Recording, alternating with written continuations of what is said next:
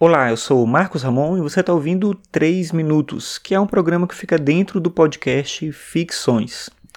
Então, hoje é domingo, dia 28 de maio de 2017, e uns dias aí para trás eu falei que eu estava lendo um livro sobre o Proust, um livro do Alain de Botton, e que eu estava com vontade de ler o livro do Proust, que é Em Busca do Tempo Perdido. Então, comecei a ler o livro e é uma leitura dificílima, eu já sabia disso. Eu não esperava algo diferente, mas só confirmando o que eu já imaginava, que os autores, os comentadores já falam sobre isso. É um livro bem complicado, não pela estrutura do livro em si, pelo vocabulário, não é isso, mas é porque ele trata o texto de uma forma é, diferente em relação ao tempo mesmo. Ele descreve com muito detalhe cada coisa, ele dá muitas voltas para falar sobre coisas aparentemente muito simples e que não seriam necessariamente tão importantes a princípio, mas que tem tudo a ver com o contexto da maneira como ele quer narrar a história. Ele muda o tempo verbal, ele está falando em primeira pessoa, depois ele fala em terceira pessoa e você não sabe se ainda é o mesmo personagem ou se ele está ainda naquele mesmo momento. Então é curioso esse estilo de literatura que exige muito do leitor.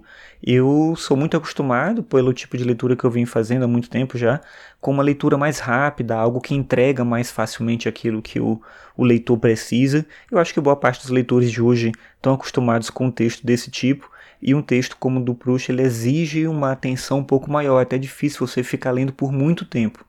E aí eu estava lendo, fiquei li um pouco do, do, eu tô lendo no Kindle, então eu não sei uma dimensão assim de páginas, mas é, acho que eu li bastante, eu li, fiquei uma meia hora lendo e eu tive que parar porque era meio complicado continuar, insistir muito tempo no mesmo texto para não perder de fato, não virar uma leitura é, que na verdade estou só passando pelas palavras sem compreender de fato o que eu estou lendo. E eu parei e fui ler um livro do Stephen King, que é A Coisa, e aí é uma leitura completamente diferente é, que é um, é um livro grande também, assim, de páginas, né? Mas é uma história que ela segue num ritmo diferente pela própria estrutura do texto, da dinâmica que o Stephen King coloca e tal. É uma proposta diferente, obviamente, é isso que eu queria trazer aqui cada literatura, cada autor de literatura, ele tem seu tempo, ele tem seu propósito, ele exige do leitor coisas diferentes.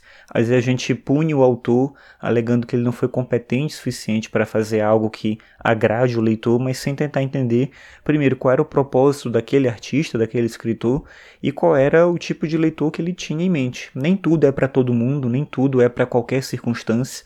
Essa leitura do Proust eu já vi que é uma leitura que eu não consigo fazer em qualquer lugar, eu tenho que ter uma atenção, eu tenho que ter uma disposição para avançar no texto, uma lentidão, né? ler devagar, ler com calma, parar um pouco para pensar sobre o que eu estou lendo. É diferente, como eu falei, de um livro do Stephen King, que é uma história que te leva muito mais pela, pelas ações, pelas, pelos diálogos, o que está acontecendo, vai te empurrando, né? O livro do Stephen King ele meio te empurra e você quer ler mais e mais e mais.